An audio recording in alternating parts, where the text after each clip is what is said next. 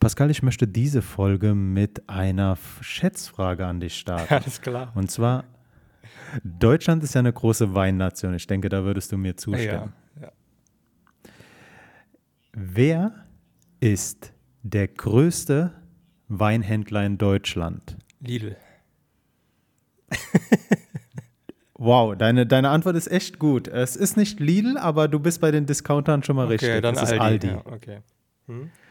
Kannst du dir vorstellen, mit 25 Prozent ist Aldi der größte Weinverkäufer in Deutschland. Ja, und es gibt tatsächlich auch Spezialisten, das habe ich schon äh, gehört, irgendwo aufgeschnappt, die ähm, tatsächlich in den Aldi ähm, gehen und dann wirklich sehr, sehr viel Wein auch immer da wegkaufen. Und der ähm, hat auch eine immense Wertsteigerung, dadurch, dass der halt so günstig eingekauft werden kann. Und wenn die Leute dann merken, so, okay, das ist ja mal ein guter Wein, dann ähm, ja, kann das schon mal in die Höhe gehen. Also gibt es ganz viele Leute, die dann tatsächlich auch da ähm, spekulieren. Ja. Mir hat, mir hat das ein Dozent erzählt, Mhm. äh, beziehungsweise nicht mir persönlich, aber er sprach darüber in einem, in einem, in, in einem Seminar. Und ähm, ich fand das interessant, denn äh, Wein ist für mich so ein edles Produkt, das man irgendwie aus einem äh, teuer aussehenden Laden aus der Altstadt bekommt. Hm. Und, und nicht beim, beim Discounter um die Ecke. Aber interessant ist vielleicht auch noch, er nannte den Durchschnittspreis einer verkauften Weinflasche in Deutschland. Was schätzt du? Hm, 2,50? Pascal, du bist top. Ja, Es, ist, es sind drei Euro. das ist der innere Alkoholiker. Und damit herzlich willkommen zur 16. Folge des Alpaka Podcasts. Wir haben den 21. November, beziehungsweise wir nehmen am 21. November auf. Pascal, eine weitere Frage an dich, die ich dir schon oft gestellt Mhm. habe. Was war das für eine Woche? Ja, ähm, ich muss sagen, ich habe wirklich nicht viel mich mit den Nachrichten beschäftigt diese Woche. Ich ähm, habe so festgehangen in Assassin's Creed Odyssey. Also ich ähm, hole gerade irgendwie alles nach, was ich letztes Jahr verpasst habe zu der Zeit. Und das war zum Beispiel eine Sache. Und Mhm. ähm, ja, ich will halt auch das neue Assassin's Creed spielen, weil das halt mehr so in meinem ähm, äh, mythischen Universum ist, weil es ähm, eben ähm, ja in der Wikingerzeit spielt so. Und äh, das mag Okay. ich eher tatsächlich als ähm, Griechenland. Wobei auch irgendwie Assassin's Creed ähm, Odyssey mich ähm, momentan sehr gepackt hat. Ähm, Assi Ja. Assassin's Creed ist der Typ mit dem Umhang, der immer über Dächer, Dächer springt, ne? ähm, nein. Also da gibt Kurz von, von, von einem Nicht-Gamer auf den Punkt gebracht. Wenn du das Verhalten hast, okay, ja. Also da geht es halt im Prinzip darum, es gibt einmal die Assassinen so ähm, und dann die Templer auf der anderen Seite. Ähm, beziehungsweise auch andere Gruppierungen, wie sie sich auch immer je nachdem nennen. Ähm, zum Beispiel in der Neuzeit sind sie dann Abstergo oder sowas, ähm, also quasi als Unternehmensgruppierung ähm, sowas. Und ein bisschen so Verschwörungstheorien und sowas ähm, sind da Mhm. quasi aus der Realität in ein Spiel verwandelt worden. Ähm, und zwei ähm, äh, Geheimorganisationen, die bekämpfen sich halt. Also die eine steht für Freiheit und die andere für Kontrolle. Ähm, genau. Äh, ja, so grob kann man das zusammenfassen. Und dann geht es natürlich auch ähm, viel auch Geschichtliches, was mit eingewoben wurde in den letzten Teilen. Und es äh, geht von ähm, den Ägyptern bis hin zu den Kreuzzügen und sowas, womit es halt tatsächlich auch angefangen hat, bis zur amerikanischen Unabhängigkeit und so weiter und so fort. Und jetzt halt eben in diesem Jahr ähm, zu den Wikingern. Das springt immer so hin und her. Ähm, genau. Aus welcher Spielmanufaktur äh, stammt Assassin's Creed? Ähm, das ist Ubisoft. Ubisoft, okay. Ich frage deshalb, weil EA Sports hier in Köln äh, ein relativ großes Gebäude direkt am Rhein hat, in der Nähe der Kranhäuser. Mhm. Ja. Äh, fand ich interessant. Ja. Diese, diese, ähm, der Gaming-Markt ist so unglaublich groß und da heftig. fließt, Mhm. was, Da die, fließt heftig viel was, die, Geld. Un- was die Unterhaltungsbranche angeht, ist der ähm, Spielemarkt finanziell weit vor den Filmen. Das Mhm. hätte ich nicht gedacht. Ja, das ha- haben auch sehr viele ähm, bis vor kurzem noch oder bis vor ein paar Jahren auch unterschätzt. Ähm, was jetzt auch mehr oder weniger der Grund ist dafür, dass ähm, auch die ähm, Bundesregierung und sowas auch ähm, eben mehr Geld ähm, bereitstellt für Spieleunternehmen aus Deutschland. Also es, glaub, es okay. gibt, glaube ich, jedes Jahr werden 50 Millionen oder so vergeben an äh, ein bestimmtes Unternehmen. Und dann gibt es ja auch noch diesen Computerspielepreis und so weiter und so fort, der jetzt auch immer mehr und mehr ähm, wächst. Auch ähm, wenn das zur Folge hat, dass ähm, Barbara Schöneberger das moderiert. mhm. Ähm, was halt irgendwie überhaupt nicht passt, weil die einfach absolut keine Ahnung von Computerspielen hat. Ähm, mhm. Und äh, ja, aber nichtsdestotrotz wächst das halt immer mehr. Ne? Und es gibt jetzt auch schon mittlerweile ähm, sogar ETF-Sparpläne für ähm, Leute, die halt wirklich ähm, darin investieren möchten und so weiter. Und ähm, ähm, gerade in E-Sports und sowas, ne? was ja auch immer viel, viel größer wird. Und tatsächlich dort fließt auch mittlerweile schon annähernd so viel Geld wie in ähm, ja, im, im Bundesliga-Metier. Ne? Und ähm, das ist schon heftig. Äh. Daran, daran, daran anschließend habe ich eine Frage. Kannst du mir die Faszination für E-Sport erklären? Also, hm. ich meine, ich kann dahingehend folgen, dass Personen ein Spiel wirklich gut spielen und dass das zu einem Event wird. Ja. Aber wie kann es sein, dass Personen, die an einer Konsole oder an einem Computer sitzen, Hallen damit füllen mit Personen, die ihnen beim Spielen zuschauen und naja. dadurch zu richtigen Stars werden? Wie kann es sein, dass große Sportler oder Personen mit äh, starkem finanziellen Background in E-Sports-Teams investieren? Hm. Wie zahlt sich das aus? Kannst du mir da einen also, Einlauf verpassen? Ja, die Faszination kann ich hier an einem ganz einfachen Beispiel Fußball zum Beispiel nennen. Ähm, also ich habe zum Beispiel genau dieses gleiche Bild von Fußball, weil ich mir nicht vorstellen kann, wie man da sitzen kann in dem Stadion und jemandem zugucken kann, wie er den Ball tritt. Ähm, also ich mag das zwar auch ab und zu mal, das irgendwie anzugucken, aber auch eher mehr nur, wenn dann die richtigen Leute mit dabei sind, die das halt, weil ich einfach die Faszination von denen dann halt irgendwie mitnehmen kann. Aber so für mich, ich könnte das nicht länger angucken so. Und bei E-Sport ist das dann ein bisschen anders, weil ich kann halt dieses Spiel auch wirklich spielen. Bei Fußball ist es jetzt nicht so, dass mhm. ich Fußball spielen kann. Und dann habe ich halt eine direkte Verbindung damit. Und ähm, ja, ich meine, dass, ähm, weil es halt ein Sport ist, investieren halt auch andere Sportler da, äh, da hinein. Ne? Und ähm, auch andere Sportvereine, also der Bayern München hat oder Schalke, die haben auch tatsächlich schon E-Sports-Vereine. Ähm, ich weiß nicht, wie das bei anderen ist, ob Borussia Dortmund beispielsweise auch einen hat, aber es gibt sehr viele ähm, Sportvereine aus dem Fußball, die, beziehungsweise die aus dem Fußball eher bekannt sind oder von Basketball, die ähm, äh, ja da auch äh, rein investiert haben und in den USA ist das halt noch mal viel krasser. Da hat jede Stadt quasi auch ihr eigenes E-Sport-Team. So und ähm, teilweise auch tatsächlich die Colleges und so. Ähm, aber die, die sind dann sind. festgelegt auf ein, aber die sind dann festgelegt auf ein bestimmtes Spiel, oder? Ähm, meistens, ja, jedes Team ist festgelegt auf ein Spiel. Also es gibt halt so diese großen Dinger wie Counter-Strike, ähm, League of Legends, ähm, Call of Duty und manchmal auch FIFA, glaube ich, gibt es auch schon Teams. Ähm, genau.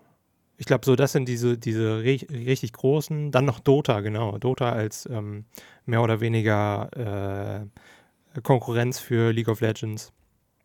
Ähm, weil es League gleiche Spiele sind ungefähr, nur mit einem bisschen anderen Gameplay-Mechanik. Genau. League of Legends und Dota sind äh, RPGs, oder? Nein, das sind MOBAs. Das also ähm, jetzt mal abseits von Fachbegriffen, damit ich es verstehe, das sind so, du läufst da mit einem Schamanen rum und äh, schießt irgendwie Orks tot. Nee.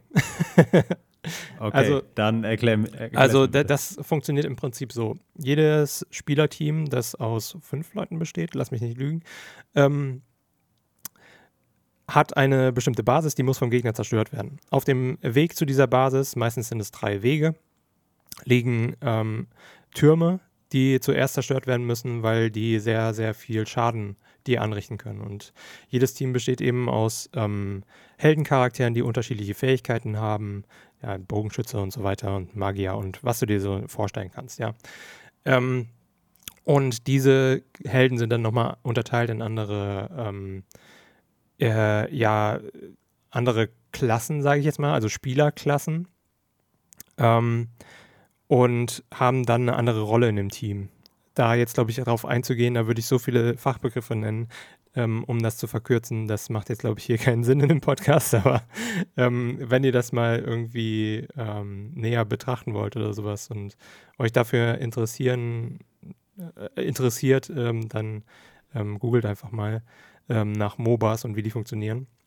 Also einfach M-O-B-A oder League of Legends Dota ähm, 2 oder sowas, dann werdet ihr so viele Informationen bekommen zu diesem Spiel. Das ist schon unfassbar. Also es gibt so riesengroße Lexika quasi ähm, ähm, und Guides, die euch da zur Verfügung gestellt werden von ähm, Spielern, sodass ihr da ziemlich leicht auch einfinden werdet oder ähm, ja, sehr belagert werdet.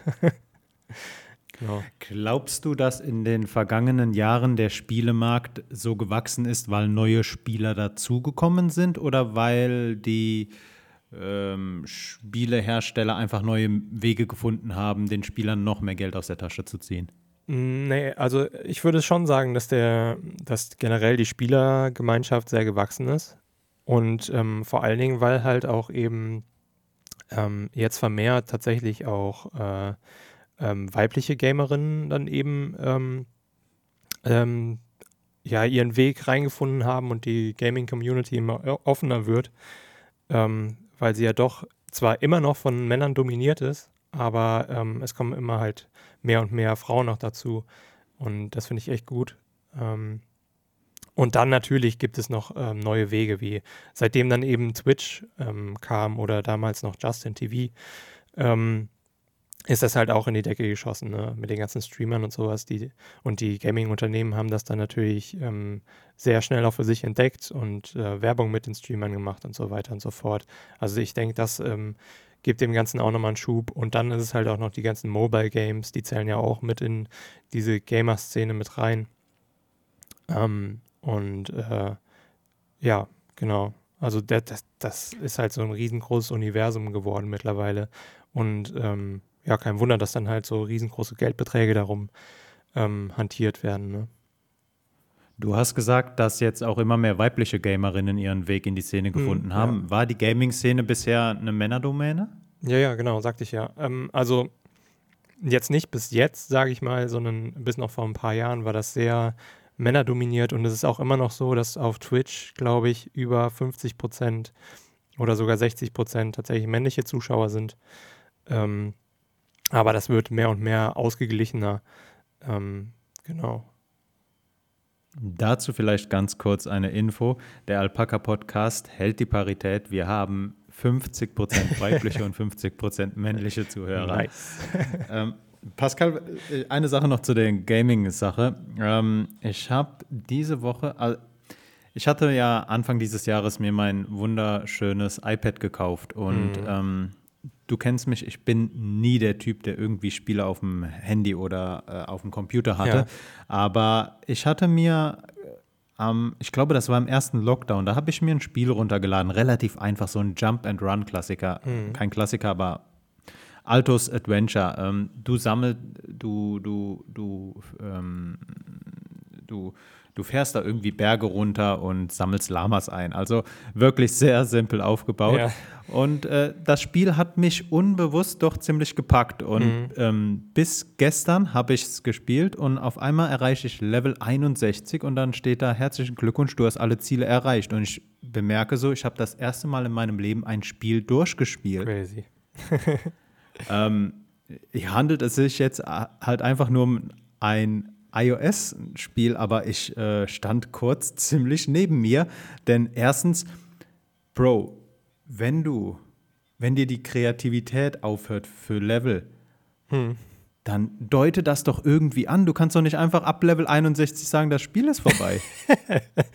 ja, gut. Ich stand neben ja, mir. Gut, die Tendenz geht halt sowieso auch schon ähm, mehr zu, ähm, ja, also bei, bei größeren Spielen so Open World und dass sie eigentlich nie enden, weil du kannst sie auch öfter spielen, nochmal im Nachhinein in einem neuen Modus und sowas. Zum Beispiel, um nochmal auf Assassin's Creed zurückzukommen, da ist es halt äh, beispielsweise so, dass du dann nochmal einen ähm, Story-Modus Plus spielen kannst, wo du dann ähm, quasi dein Equipment aus deinem letzten Game mit übernimmst, aber deine Fähigkeiten immer noch ähm, die sind von einem Neuling quasi, was ganz interessant ist oder sowas. Oder halt eben diese ganzen mhm. Multiplayer wie Call of Duty und sowas, die sind halt äh, darauf ausgelegt, dass sie ähm, nie enden, ähm, weil das ähm, die Spielerstory und das Spielererlebnis wird halt eher von den Spielern geprägt, sage ich mal. Ähm, genau, und äh, ja, aber cool, dass du das auf ja. jeden Fall hingekriegt hast, mein Spiel fertig zu spielen.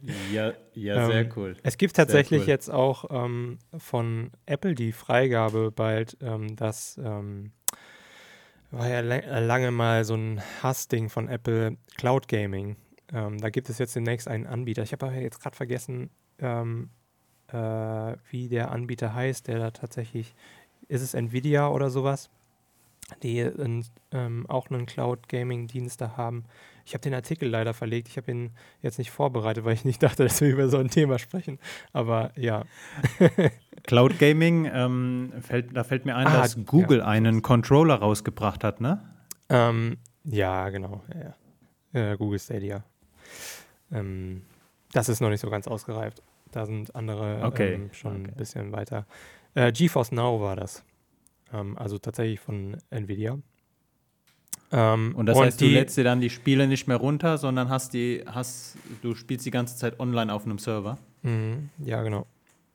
Okay, also okay. Äh, zwar nur als Web-App auf dem iPad wird es, ähm, wird es jetzt eine Beta geben, ähm, aber äh, sie hoffen darauf, dass halt auch Apple da mal die Regeln nochmal ähm, erweitert und tatsächlich Streaming-Dienste auch als vollkommene App quasi installiert werden dürfen.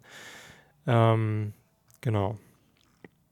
Äh, was mir unter die Augen gekommen ist, was ich gelesen habe auf einer Börsenwebseite, dass Apple Stress mit dem Hersteller oder de, des Entwicklers von, Moment, wie heißt jetzt dieses Spiel, wo du, oh, das gerade so durch die Decke geht? Ähm,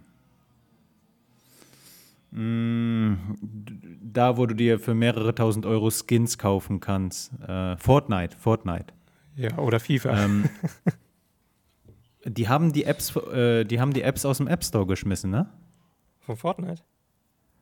Äh, ich meine, oder bin ich da jetzt, laufe ich da gerade? Ah, also auf jeden Fall, das, was mir gerade noch so im Kopf geblieben ist, ist, dass ähm, das bekannte Problem, Apple verlangt ja bei In-App-Käufen 30 Prozent des Betrags. Mhm. Ja.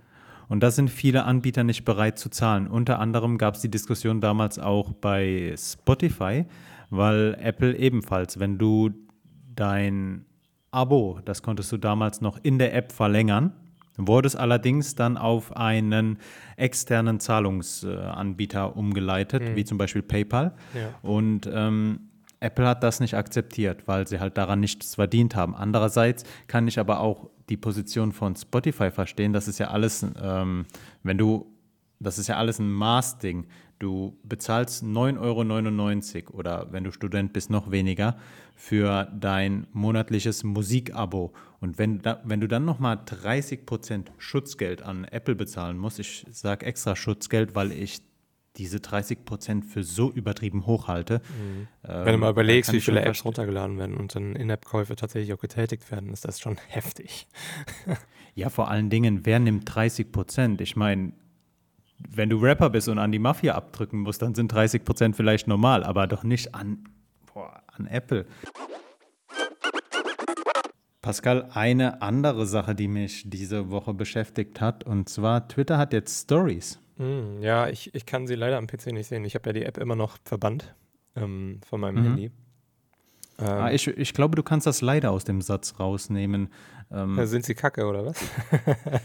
ah, Pascal, ich möchte jetzt hier nicht gleich wieder anfangen rumzunörgeln, aber mir erschließt sich nicht ganz der Sinn von Stories. Aber vielleicht nutze ich Twitter auch anders. Wenn du Twitter nutzt, um mit deinem Freundeskreis äh, in Kontakt zu bleiben, dann macht das Ganze auch einen Sinn. Aber Twitter ist für mich so mein Nachrichtenkanal und ich verstehe jetzt nicht genau, warum oder wie ich da aus den Stories, die bei Twitter Fleets heißen, F-L-E-E-T-S, wie ich daraus einen Benefit ziehe. Ich glaube, und das ist jetzt nur eine Vermutung, ich gehe mal davon aus, man erstellt einen neuen Stream, einen neuen Feed um dann da auf Dauer dann Werbung einzuspielen. Ich meine, Instagram hat es vorgemacht. Mhm, Aber ähm, Instagram und Twitter sind nicht gleich, Gott sei Dank. Und ähm, ja.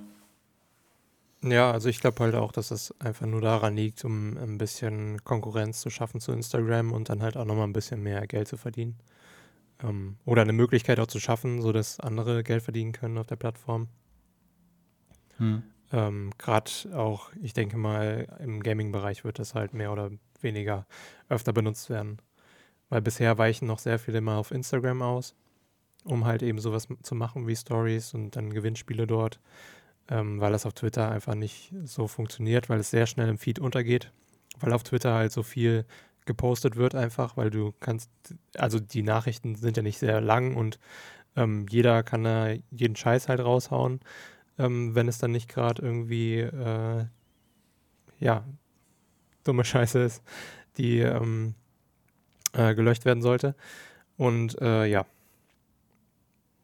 äh, ich denke mal, daran liegt das dann einfach, um die App ein bisschen anzunähern und halt eine Konkurrenz zu bieten zu Instagram irgendwie. Ähm, genau. Und halt auch mal irgendwie ein neues Hm. Feature zu bringen. Ne? Twitter hat sich ja nicht sehr viel verändert. Also du hattest mal vor, äh, vor ein paar Monaten, dass dann die Zeichenzahl erhöht wurde und sowas, aber ähm, mehr halt dann noch nicht. Und ich denke auch, dass das Ja. halt für Sprachen wie das, dem, äh, äh, wie halt Deutsch, ähm, dass das auf jeden Fall in der deutschen Community sehr oft genutzt wird, die Story-Funktion, weil ähm, um etwas so gut zu erklären auf Deutsch, reichen diese paar Zeichen, die Twitter bereitstellt, halt meistens gar nicht aus. Vor allen Dingen, wenn es ein größeres Thema ist. Interessanter Aspekt davon habe ich auch schon gelesen, dass äh, Twitter mit der englischen Sprache viel besser funktioniert, weil du mit weniger Zeichen mehr Informationen rüberbringen kannst. Ja, genau. Ähm, eine Veränderung, die mir noch im Kopf geblieben ist bei Twitter, die bei mir und auch bei vielen anderen Personen sehr negativ ankam, war, als Twitter dachte, man könnte ja die Tweets nicht mehr chronologisch im Stream darstellen, sondern ähm, mit einem Algorithmus, dass dir angezeigt wird, welche, also in Anführungszeichen, welche Tweets dir am besten gefallen. Ja. Und äh, da gab es große Kritik drauf Mhm. und dann hat sich App, ähm, Apple, äh, dann hat sich Twitter dazu entschieden, die Funktion optional zu machen, also abschaltbar. Okay, wo kann ich das abschalten? Weil bei mir ist das immer noch so. ähm, wenn du in die Twitter-App gehst, müsstest du rechts oben, Moment. Einstellungen und irgendwas und dann. Nee, nee, nee, das ist alles ganz. Ähm, wenn du in die Twitter-App gehst, hast du rechts oben so drei Sterne. Wenn du darauf klickst, dann äh, kannst du zwischen der Startseite wechseln. Startseite sind dann, ähm, ich zitiere, Startseiten-Tweets sind Tweets, die für dich empfohlen wurden. Und darunter hast du dann äh, so ein Einstellungen, äh, dass du deine Inhaltsvorlieben ein anzeigen kannst. Oder äh, wenn du dann auf der Startseite bist, kannst du wieder zurückgehen zu den neuesten Tweets. So wie Hm, Okay, ja, ich habe es gesehen, ja. Ja, ist gut. Weil ich habe mich schon Und- gewundert, warum ich auch vor allen Dingen Tweets bekomme, die ähm, ja vor quasi fünf Tagen waren. Die jucken mich jetzt nicht Mhm. mehr. Vollkommen richtig. Das ist halt so ein Kernelement, das Twitter ausmacht, dass du halt siehst, was jetzt in den letzten paar Momenten passiert ist. Hm, ja. Pascal, ich habe eine weitere Sache, Mhm. mit der ich über dich sprechen möchte. Und zwar der Kurs von Bitcoin geht sehr steil. Steil wie die Corona-Fallzahlen in der BRD. ähm, Okay. das ist noch nicht mal lustig. Das ist eigentlich ein sehr trauriger Vergleich, aber doch irgendwie zutreffend. Hast du Bitcoins? Äh, zutreffend. Oder warum? Nee, ich habe keine Bitcoins. Ähm, ich finde das nur sehr interessant, weil jetzt immer größere Player in, ja, in den Markt reingehen, wäre jetzt falsch ausgedrückt. PayPal hat äh, angekündigt, ähm, in Zukunft auch dir die Möglichkeit zu geben, mit Bitcoin Ja. untereinander zu bezahlen. Hm, ja. Und ähm, der Grund, warum ich das anspreche, ist, dass äh, Bitcoin jetzt gerade wieder auf die 18.000 Dollar Marke zuläuft, wenn sie sie jetzt noch nicht ähm, überschritten haben. Und das ist genau der Punkt, ähm, an dem wir, glaube ich, 2017 standen, als Bitcoin so durch die Decke gegangen ist. Ich glaube, du kannst dich noch an den Hype erinnern. Hm, ja. Bitcoin äh, gilt ja als das digitale Gold. Einerseits, weil es doch sehr sicher ist mit der Blockchain-Technologie. Andererseits ähm, bietet es dir halt auch die Möglichkeit eines Wertspeichers, den du physisch nirgendwo lagern musst. Das heißt, du hast bis auf diese Transaktionskosten, die du hast, wenn du Geld verstickst über die Blockchain, hast du keine anderen weiteren anfallenden Kosten. Hm. Und ähm, interessant, sollten wir auf jeden Fall mal dranbleiben. Bitcoin ist ein deflationäres System. Deflationär bedeutet, du hast eine bestimmte Anzahl von Bitcoin, das sind 21 Millionen. Und ähm, wenn die alle gemeint, also abgebaut wurden, abgebaut heißt, äh, Server müssen irgendwelche sehr komplexen mathematischen Formeln ausrechnen und erhalten dafür Bitcoins wenn ich richtig informiert bin, das alles nur mit oberflächlichem Laienwissen, ja. Dann ähm, bekommst du, genau, für das Lösen dieser Formeln bekommst du Bitcoins. Und ähm, die unbekannten Entwickler von Bitcoin hatten damals festgelegt, dass es 21 Millionen Bitcoins geben wird. Und äh, diese Zahl, ich bin mir nicht sicher, ob sie schon erreicht ist, aber wenn nicht, stehen wir auf jeden Fall kurz davor. Das heißt, du hast eine bestimmte Anzahl von Bitcoin und mehr wird es niemals geben. Du hast keine Zentralbank, die die Menge des Geldes oder der Bitcoins äh, bestimmt. Und ähm, wenn du davon ausgehst, dass keine weiteren Bitcoins in den Markt gehen, und auf Dauer werden halt immer Bitcoins verloren gehen, besonders weil es gerade bei der Blockchain sehr einfach ist. Sobald du deinen Schlüssel verlierst zu deinem Wallet, sind deine Bitcoin weg. Mhm die, zu, die wiederzuholen ist unmöglich. Und ähm, so ist es ein in Anführungszeichen relativ sicheres System der Wertsteigerung. Relativ sicher, weil es gibt halt keine Garantie dafür, dass irgendwas in Zukunft immer wertvoller wird. Aber ähm, Bitcoin wird auf jeden Fall nicht günstiger. Das wollte ich noch angesprochen haben. Hm. Corona-Block. wir, hatten ja, wir hatten ja letzte Folge gesagt, wir, wir wollen es nicht aufmachen. Lass, lass uns dabei bleiben.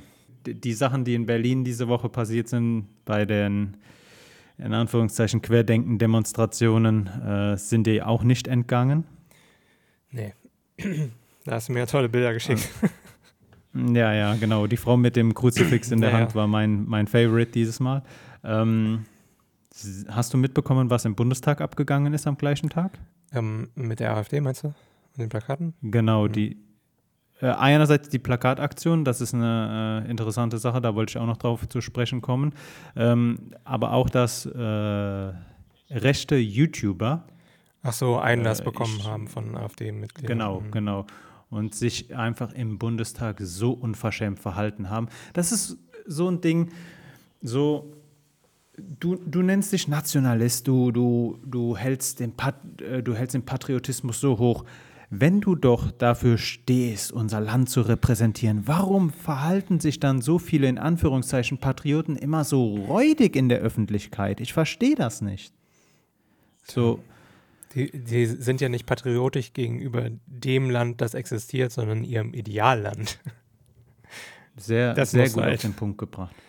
Ja. Sehr gut auf den Punkt gebracht.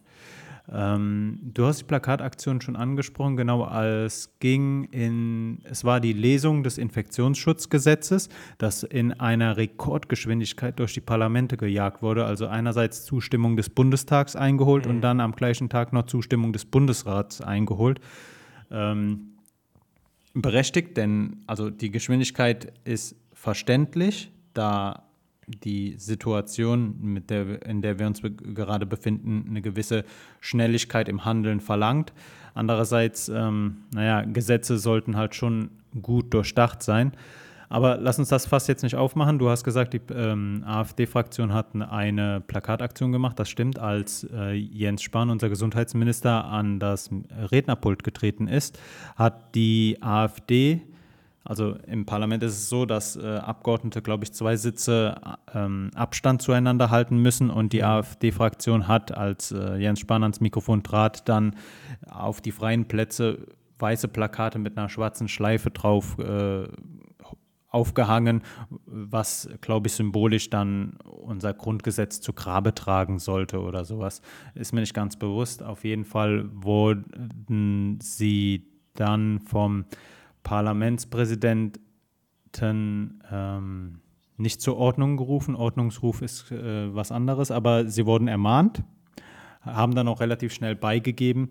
Ähm, ich finde es nur interessant, weil so Plakataktionen hat gab es in der Vergangenheit schon mehrmals, unter anderem die Linke hat das gemacht, äh, wurden dafür auch als ganze Fraktion dann des Hause äh, ver verwiesen. Hm. Ähm, ja, ich hätte auch gedacht, dass es eher nochmal eine krassere Rüge gibt. Also es gibt ja dann auch nochmal so Rügen im, im Parlament, die dann halt eben entweder mit Geldstrafe belegt sind oder halt eben einfach, dass sie ausgeschlossen werden aus dem nächsten ähm, ja, aus der nächsten Debatte quasi oder sowas, mhm. ne? Ähm, da, ja, irgendwie war das ein bisschen zu wenig, fand ich. Keine Ahnung, die hätte mal härter ja. sein können. Aber tatsächlich äh, habe ich auch einen Artikel jetzt äh, nochmal heute Morgen gelesen. Ähm, da ähm, hatte irgendwie ähm, ähm, wieder im Raum gestanden, die AfD tatsächlich zu verbieten, weil sie immer mehr in einen extremistischen ähm, zu, eher zu einer extremistischen Partei wird. genau. Ähm, fand ich auch ganz interessant, dass das wieder aufgegriffen wird. Ähm, ja, ob das dann aber auch tatsächlich passiert, ist dann auch wieder eine Sache. Ne? Man hat ja auch sehr lange versucht, die NPD zu verbieten, immer wieder und immer wieder. Und es wurde dann nichts daraus. Aber da ja die AfD mehr oder weniger eine aktive Gefahr dann darstellt, ähm, und weil sie halt aufgrund ihrer Größe auch ähm, ähm, die der NPD halt 10.000-fach übersteigt. Ähm, ja, bin ich mal gespannt, ob da irgendwas passiert. Äh, rechte Parteien gab es schon äh, nach Ende des Krieges oft äh, öfter mal, auch in Landesparlamenten. Wir hatten äh, auch schon rechte Parteien im Bundestag, wenn ich richtig informiert bin. Ähm, allerdings ähm, verbieten ist halt so eine Sache. Einerseits ähm, hat unsere Verfassung aus den Zeiten des Dritten Reiches und der Weimarer Republik gelernt. Also eine Partei zu verbieten, ist sehr schwierig. Das ist ein mhm. sehr hartes Instrument und das kommt sehr selten ähm, zur, zur Anwendung. Ich glaube, da bin ich mir aber wirklich jetzt nicht sicher. Ich glaube, nach Ende des Krieges gab es zwei Parteien, die verboten wurden. Ähm, zu Recht ist das ein Instrument, das nicht häufig vorkommt. Und besonders jetzt bei der AfD, so, wenn man sie jetzt verbieten würde, aus den Parlamenten verbannen würde, dann würde man sie zu Märtyrern hochsterilisieren und stilisieren. Dagegen. Sterilisieren ist was anderes, glaube ich. Was habe ich gesagt? Sterilisieren hast du gesagt. okay, nein, äh, zum Märtyrern hochheben. Und ähm, das äh, ist definitiv äh, der falsche Weg. Ähm, ja, wir sehen, ja. dass, dass, die, dass die AfD immer mehr zum Störfaktor wird, also ähm, durch so Plakataktionen und so weiter. Man muss allerdings dazu sagen, dass äh, solche Störaktionen von Parteien oftmals vorkommen. Also ähm, Instinction Rebellion hat ja äh, vor kürzerem auch irgendwie im, die waren im Parlament im, Bund, im Reichstag und haben dort Flyer äh, rumgeworfen. Greenpeace hat es geschafft, dieses Jahr auf den Reichstag zu klettern, dieses oder letztes Jahr. Ähm, ist halt so eine Sache, ne? Also mhm. ähm, ich möchte keine Sachen gleichsetzen. Allerdings denke ich, dass der Reichstag nicht dafür verwendet werden sollte, um irgendwie Freunde von, von Abgeordneten mit reinzunehmen, die dann dort sich irgendwie dumm verhalten. Mhm. Egal. Aber damit soll der Politikblock auch abgearbeitet sein. Pascal, was hast du noch? Ich hätte jetzt tatsächlich auch wirklich nur ein Corona-Thema noch. ähm, aber auch ein, einfach nur ein schönes. Und zwar geht es ja mit den Impfungen jetzt ein bisschen ähm, weiter. Und ähm, der Impfstoff von BioNTech ähm, und Pfizer, äh, ja, ähm, kann jetzt in die Zulassung. Also die Zulassung kann jetzt beantragt werden. Phase 3 ist vorbei. Man hat tatsächlich auch ähm, eine 95-prozentige ähm, äh, Wahrscheinlichkeit, dass eben der, der Impfstoff hilft. Ähm, also es gibt immer noch ähm, bei jedem Impfstoff die Möglichkeit, dass du halt trotzdem ähm, erkrankst. aber in den meisten ähm, äh, Verläufen war es dann doch äh, eher leicht und nicht schwer. Es ähm, gab während der gesamten Studie, glaube ich, ähm, nur zehn schwere Verläufe tatsächlich und neun davon waren in der Placebo-Gruppe und einer davon in der ähm, die die Impfstoffe bekommen hat. Genau. Und ähm, ja, finde ich cool, dass es jetzt mal so weit ähm, geht. Und gestern in der Tagesschau wurde auch berichtet, dass ähm, äh, ja 50 Millionen schon bereitgestellt werden, um dann eben in Deutschland verteilt werden zu können. Und äh, mhm. ja, finde ich ganz cool, einen schönen Ausblick, dass das jetzt mal vorangeht und die sollen auch noch bis Ende des Jahres verteilt sein. Also die ersten Impfstoffe. Da, das sind wirklich positive Ausblicke. Vielleicht ganz ja. kurz noch ein Erlebnis, das ich gestern hatte. Ich habe mitbekommen, wie das Ordnungsamt hier in Köln drei Personen äh, geschnappt hat, mhm. die keine Maske anhatten in einem Laden und die durften dann mal 150 Euro bezahlen. ja, gut. Lass ich mal so unkommentiert stehen. Ähm, ja. Das Durchsetzen von Gesetzen finde ich gut. Mhm. Ähm, nichtsdestotrotz sollten wir halt äh, uns drüber Gedanken machen. Deutschland oder das RKI hat wieder Rekordzahlen gemeldet ja. und die Todeszahlen sind erschreckend. Erschreckend vor allen Dingen in Italien. Dort sind, ist man bei 600 äh, Personen, die am Tag sterben und äh, das Maximum aus der ersten Welle war bei 800 Personen am Tag. Äh, fand ich schon krass. Also wir nähern uns den Verhältnissen aus dem Frühjahr wieder an. Ähm, Positiv ist, dass Frankreich an Lockerungen denkt, da, ähm, der, da das, also laut Angaben des französischen Gesundheitsministeriums, sei die Spitze der zweiten Welle überschritten. Die Niederlande lockern ihren recht harten Lockdown. Allerdings Österreich ist, äh, glaube ich, Dienstag in einen recht harten Lockdown wieder gegangen. Hm. Also die ganze Sache ist noch nicht vorüber, aber nee, nee, man nee. sieht Licht am Ende des Tunnels. Ja. Genau, das wollte ich halt auch einfach nur mit dieser kleinen positiveren News ähm, auch zeigen. Ja, ansonsten, äh, weiß nicht, wie sieht es bei dir im Thema ähm, Feiertagsvorbereitung aus? Ich meine, du, du feierst ja jetzt nicht so mega krass Weihnachten. Ähm, keine Ahnung, bei uns, also, uns hat es schon mit, mit Schmücken und sowas angefangen. Also noch nicht den Weihnachtsbaum, aber so generell. Ähm, also ich feiere Weihnachten dahingehend, ich, äh, die Hälfte meiner Familie ist deutsch mhm. und ähm, es wäre respektlos das gegenüber nicht zu tun. Mein, ne? genau, genau. Ja. Und ähm, Standard bei uns in der Familie oder Ritual ist, dass wir uns äh, am ersten Weihnachtstag dann bei meiner Oma treffen. Äh, ja, Vorbereitungen bei mir relativ wenig. Ich bereite mich dann doch eher auf meinen Umzug kommende Woche vor. Mm, ja, stimmt, der ich, ist ja auch noch. Genau, da freue ich mich sehr drauf, weil ich habe äh, einige Vorstellungen, was ich aus meiner Wohnung machen werde. Das dann aber zu geraumer Zeit mehr. Pascal, dein Lieblingsgebäck an Weihnachten? Mein Lieblingsgebäck an Weihnachten? Oh, Zimtsterne, glaube ich. Oh, da sind wir einer Meinung. Ja, Zimtsterne. Zimtsterne. Und was ich auch sehr geil finde, ich, weiß nicht, ob das als Gebäck zählt, aber so als Süßigkeit zu Weihnachten ähm, Marzipankartoffeln. Ah, ne, mit Marzipan kannst du mich jagen. Ich bin dann eher Fraktion Spekulatius. Ja, okay, Spe Spekulatius ist auch noch nice. Ähm, ganz, ganz cool. Ja. Pascal, lass uns bei was Positivem bleiben. Wie läuft's mit deinem Türkischunterricht? Die Community äh, interessiert's. Çok güzel. Çok güzel, nice. Mm, ja, also Erzähl. Genau, ähm, ja, so viel Türkischunterricht hatte ich ja jetzt noch nicht. Also es sind jetzt ähm, glaube ich, acht Sitzungen gewesen. Nächste Woche wird auch tatsächlich der meiste Teil ausfallen. Da haben wir nur Montag. Mhm. Ähm, es ist sehr viel Grammatik momentan. Das liegt aber auch daran, dass halt unsere Dozentin ähm, Sprachwissenschaftlerin ist ähm, und sehr, sehr in die Syntax-Richtung äh, geht. Also sie mag sehr Satzbau und ähm, ja, die ersten Stunden bestanden tatsächlich sehr daraus, ähm, die Vokalharmonie äh, reinzuprügeln. Also einige haben damit sehr, sehr große Schwierigkeiten. Bei mir geht es, würde ich mal sagen. Ähm, aber das ist ja so eine türkische Eigenheit, dass es halt eben diese Vokalharmonie gibt.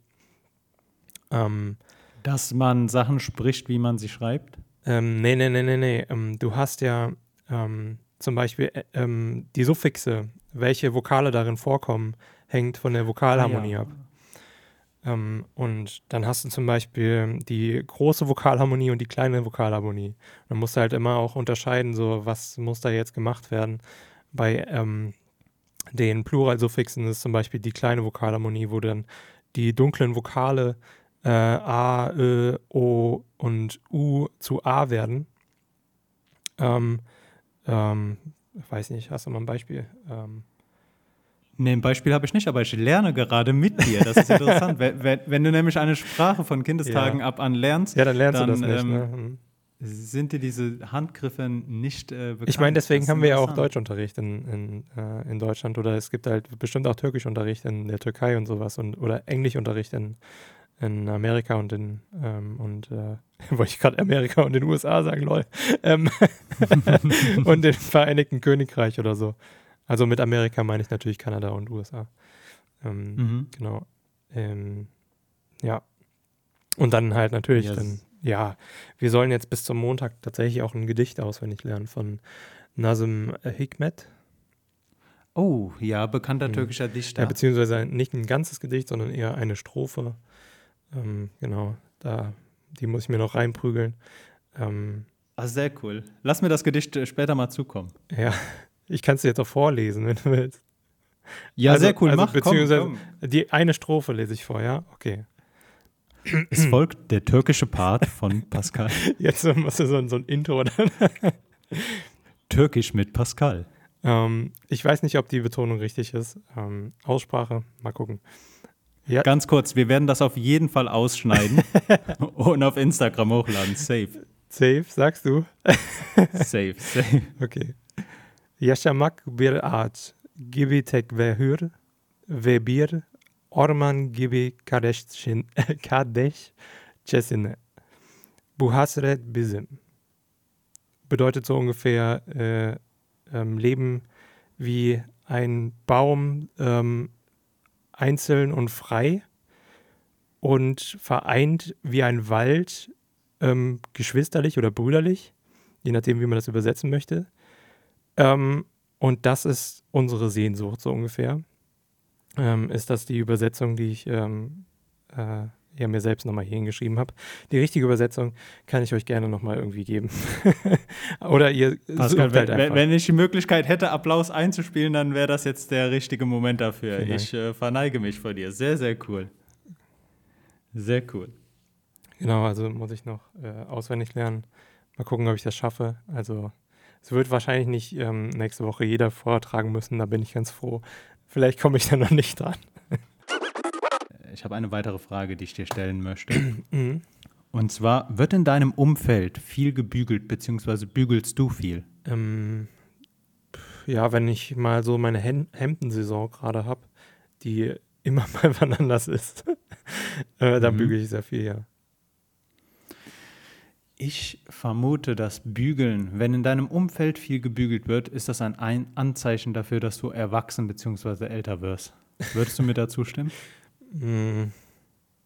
Nee. Weil, wie du schon gesagt hast, bügeln nicht. Mhm. Nee, also Weil ich glaube, das hängt eher von der Person ab und ob du eher so ein Typ bist, der knitterfreie Dinge mag oder nicht. Weil wenn du Mhm. generell eher, wenn dir das scheißegal ist, wie du rausgehst, dann bügelst du auch nicht. Ähm, vielleicht mal ein Hemd bügeln, meine ich dann damit. Aber Mhm. wenn du, ähm, also es gibt ja auch, beispielsweise ich mache das auch manchmal, wenn mein T-Shirt einfach so extrem verknittert ist, dann bügele ich das halt auch im Sommer oder so. Ähm, oder äh, n- irgendwie ein Pullover oder sowas. Wenn die wirklich äh, Falten werfen wie sonst was, dann bügele ich das, weil ich keinen Bock habe, so rauszugehen. Und äh, irgendwie achte ich dann doch auf ähm, ähm, den Zustand meiner Klamotten. Ähm, genau. Es macht auf jeden Fall einen Unterschied, wenn ein Kleidungsstück gebügelt ist oder nicht. Ja.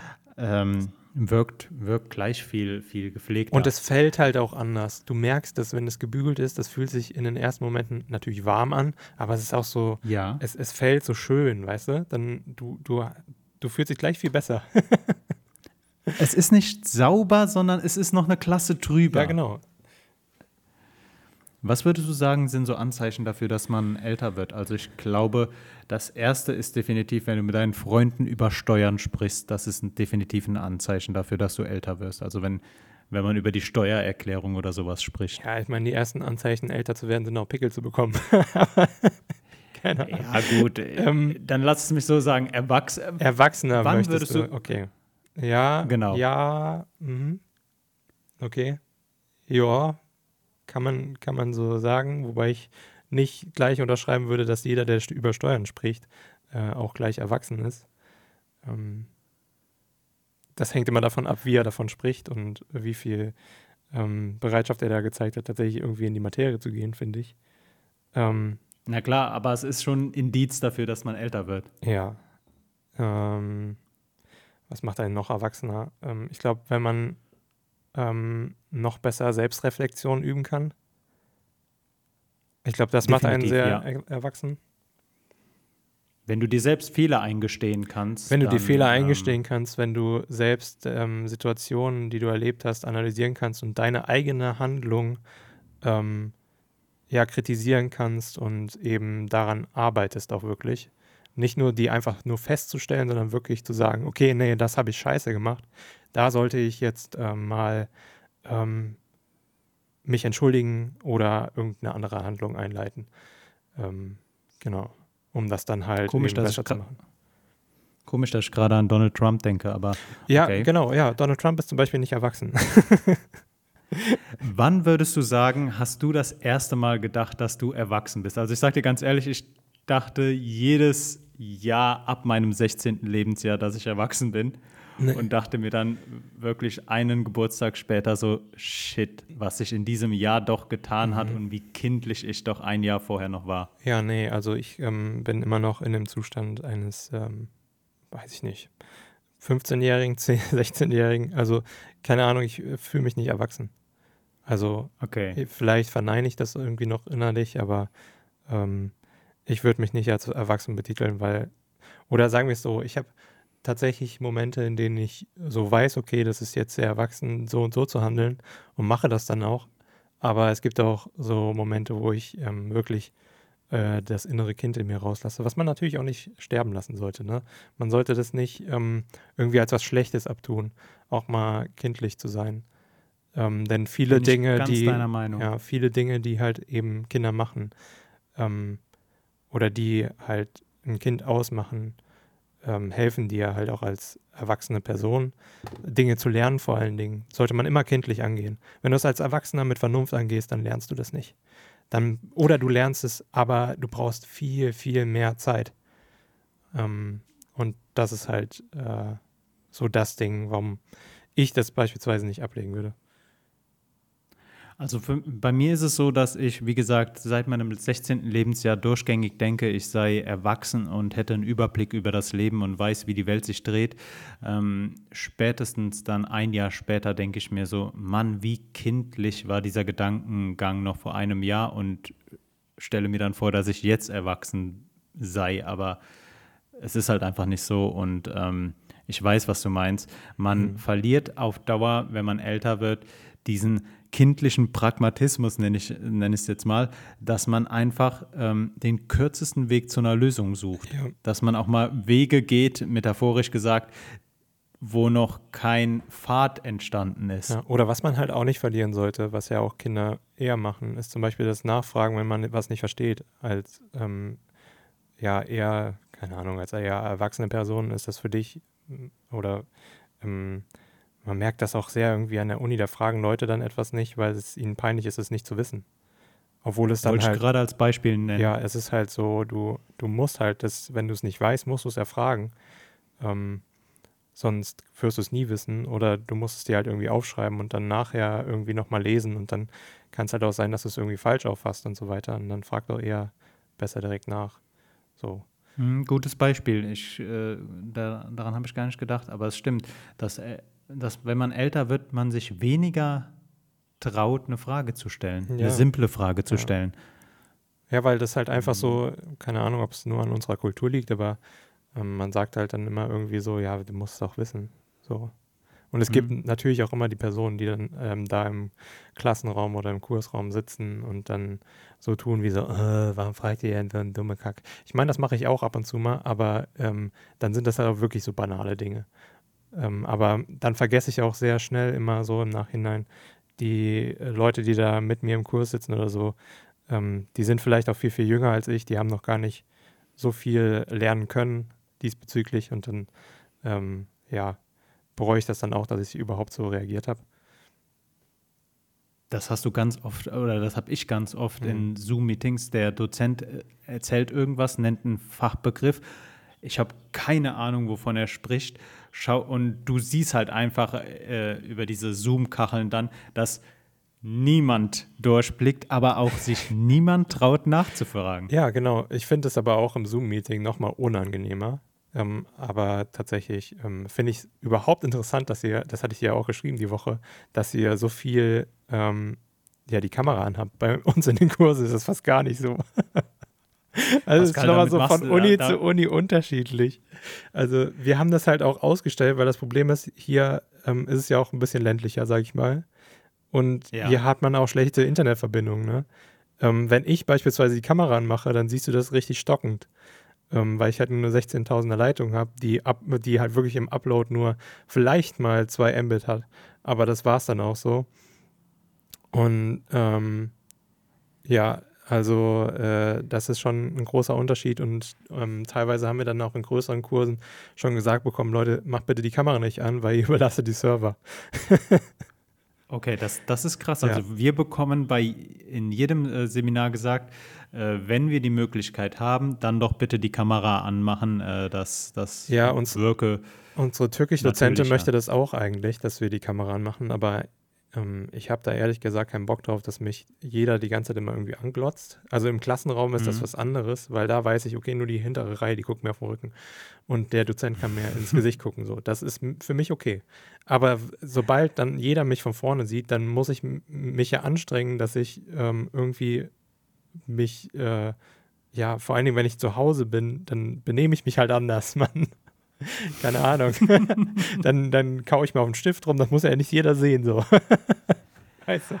Also, ich gehöre dann doch zu der Fraktion, die es cool findet, wenn jeder die Kamera anmacht, denn ähm, du hast besonders in größeren Seminaren oder Vorlesungen, hast du immer so ein Prozentsatz an Teilnehmern, die die Kamera nie anhaben. Hm. Und dann frage ich mich natürlich, wie sehen die aus?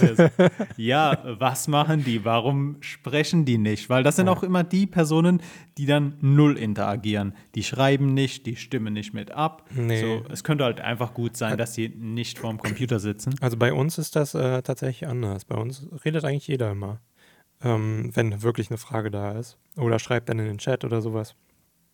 Ähm, ich weiß halt nicht, wie das bei Zoom ist. Gibt es da so eine Chat-Funktion bestimmt, oder? Mhm. Ähm, ja, ja, ja, gibt's. Und äh, ja, ähm, was soll ich jetzt sagen? Jetzt habe ich den Faden verloren.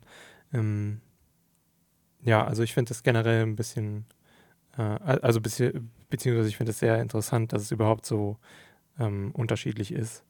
Und äh, ja, also bei uns ist es wirklich so, dass da wirklich jeder eigentlich mitarbeitet und natürlich gibt es immer so einen, der nichts macht. So und nur zuhört. Aber der ist dann auch meistens so die ersten drei Sitzungen da und dann nie wieder. Es ist wie mhm. generell, wenn man sich trifft im Kurs. Da gibt es immer die Leute, die dann irgendwann nie wieder kommen und dann erst zur Klausur wieder da sind oder so. Mhm. Mhm ich gehöre definitiv zu der äh, Gruppe, die wieder Seminare mit Präsenz haben möchte. Also, wie hab, hatte ich ja schon mal hier angesprochen, bei mir kommt diese, diese Lernstimmung, diese Universitätsstimmung einfach nicht auf, wenn ich vorm äh, iPad sitze. Aber ich bin auch so jemand, der die einzelnen Personen, die dann die Kamera anhaben, gut inspizieren. Ich schaue, was geht im Hintergrund ab, ja, genau. was macht diese Person und ähm, Du wärst so jemand, den äh, wollte ich nicht in meinem Kurs haben.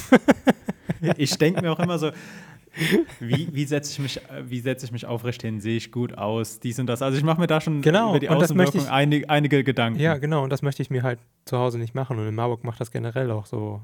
Ja, machen das nicht so viele. Also du siehst, du siehst halt Erstsemestern an, dass sie Erstsemester sind in Marburg. So. Und das ist halt, finde ich, auch so eine witzige Eigenart Denn Warum fehlt der Bücherschrank im Hintergrund? Nee, nee, nee, nee, nee, nee, nee. Sondern du, du siehst, die sind gestriegelt. Also, und sobald du ähm, einen gewissen Semestergrad erreichst in Marburg, wirst du so richtig, keine Ahnung, du fühlst dich wohl und dann ziehst du dich halt auch so an, so ungefähr. Und deine Haare sind nicht gemacht und sowas. Ja, da habe ich auch einen Kur äh, Kursteilnehmer in Türkisch. Der, bei dem siehst du, der hat schon mehrere Semester Geologie hinter sich. So. Ähm und das finde ich halt auch irgendwie interessant. Ähm, aber dann, dann, dann ähm, siehst du dann halt so Erstsemester habe ich zum Beispiel ähm, ähm, auch eine kennengelernt, äh, die studiert Aussprache und Kommunikation in, in einem Kurs und äh, du siehst ja halt an, dass sie halt wirklich versucht, äh, ähm, ja, quasi höflich da zu sitzen und gerade zu sitzen und du, du also das sieht aber auf der Kamera so aus, als hätte sie einen Stock im Arsch, weißt du? So. Und äh, ja, da, da, das siehst du, da, also siehst dann halt auch im ersten Semester und das siehst du dir halt eben auch an und auch anderen, die dann wirklich ähm, das erste Mal in der Uni sind und sowas und sich dann ganz schick machen und so. Ähm, ja, ist so ein Phänomen, finde ich, in Marburg zumindest. Ich weiß nicht, ob das bei ein, euch auch so ist. Ein Phänomen bei uns äh, ist auf jeden Fall, worüber ich dir auch schon berichtet hatte, diese künstlichen oder diese virtuellen Hintergründe, die du einfügen kannst, bei Zoom zumindest. Mhm. So, das ist für mich eine Spielerei. Ich habe aber auch einen Dozenten, der hat so einen künstlichen Hintergrund. Manche sitzen dann irgendwie in einem ganz schönen Garten, in Anführungszeichen natürlich. Manche ja. sind, äh, setzen sich dann da in ihre Urlaubsbilder rein. Ähm, so. ja. Da ist auch bei mir der erste Gedanke wieder, was möchtest du von mir verbergen? Wie sieht dein Zimmer aus? Hm. Und ähm, ja, Soziologie des, äh, des, des Zoom-Meetings. Darüber könnte man mal eine Hausarbeit schreiben. Mhm. Ja. Pascal, eine Sache noch äh, marketingtechnischer Art. Äh, wollen wir nochmal versuchen, in, den, in diesen Titel, äh, in diese Folgentitel ein paar, paar Clickbait-mäßige Begriffe reinzuhauen? Ein paar Clickbait-mäßige Begriffe? Ja, also du nennst zwei Begriffe, ich nenne zwei Begriffe, äh, die von denen wir denken, dass wir dadurch so, irgendwelche du, Zuhörer. Du meinst einfach Keywording benutzen, okay, das ist aber nicht ja, direkt genau. Clickbait, ne? Hm. Clickbait wäre, wenn wir zum Beispiel irgendwie sowas sagen würden, was gar nicht in der Folge vorkommt, aber es trotzdem irgendwie, keine Ahnung, ah, so ein Thema gerade ist zum Beispiel. Weiß nicht, was ich auf Twitter gelesen habe. Äh, Oder Moment, was waren denn früher immer so, äh, so dominante Clickbait-Überschriften? So, schau dir an, was diese Frau macht, drei Minuten später ist sie tot oder so. ja, genau so. Ups. ja, lass ich mal Radiergummi fallen. Fäll, fäll, fällt dir da was Gutes ein? Mhm. Weil ansonsten mein Vorschlag wäre gewesen, dass wir einfach irgendwie vier ähm, Begriffe nennen, wie zum Beispiel der Klassiker Sex. So ja.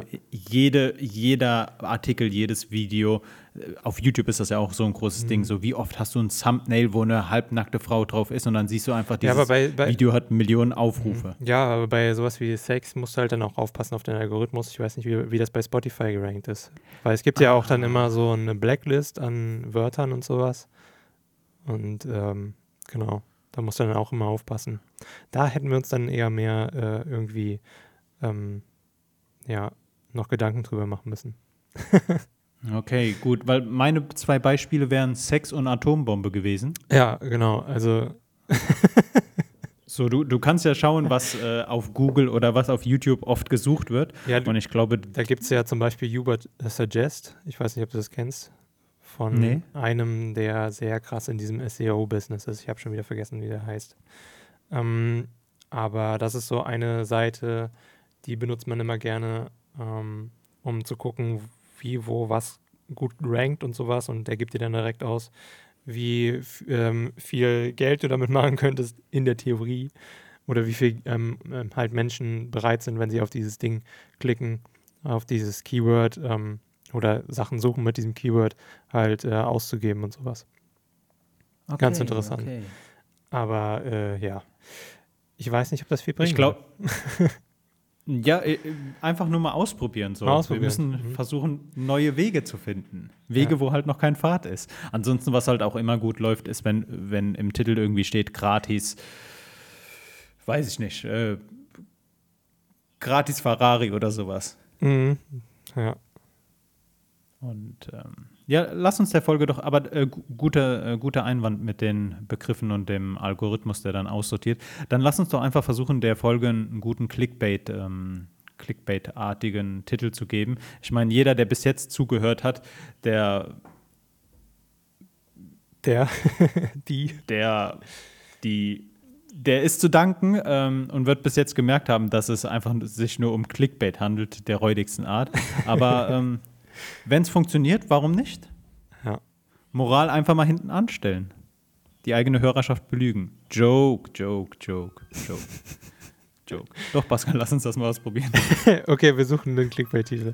Und wenn ihr, wenn ihr auf die, dieses, ähm, wenn ihr auf diesen Podcast geklickt habt, dann wisst ihr, welch, was der Clickbait-Titel ist und könnt euch jetzt freuen. Ähm, dass so ihr es vor uns wusstet. Also vor uns in dieser Folge. Keine Ahnung. Pascal, das wär's von meiner Seite aus. Ja, von meiner Seite auch. Ja, wunderbar. Dann wünsche ich dir auf jeden Fall auch zukünftig noch viel Erfolg mit deinem Türkischkurs. Vielen Dank. Und ähm, dann würde ich sagen, hören wir uns nächste Woche wieder. Yes. Alle zusammen in gewohnter Runde, ohne virtuellen Hintergrund. Pascal, ich wünsche dir eine wunderbare Woche. Bleib gesund ich und dir bis auch. bald. Bis dann.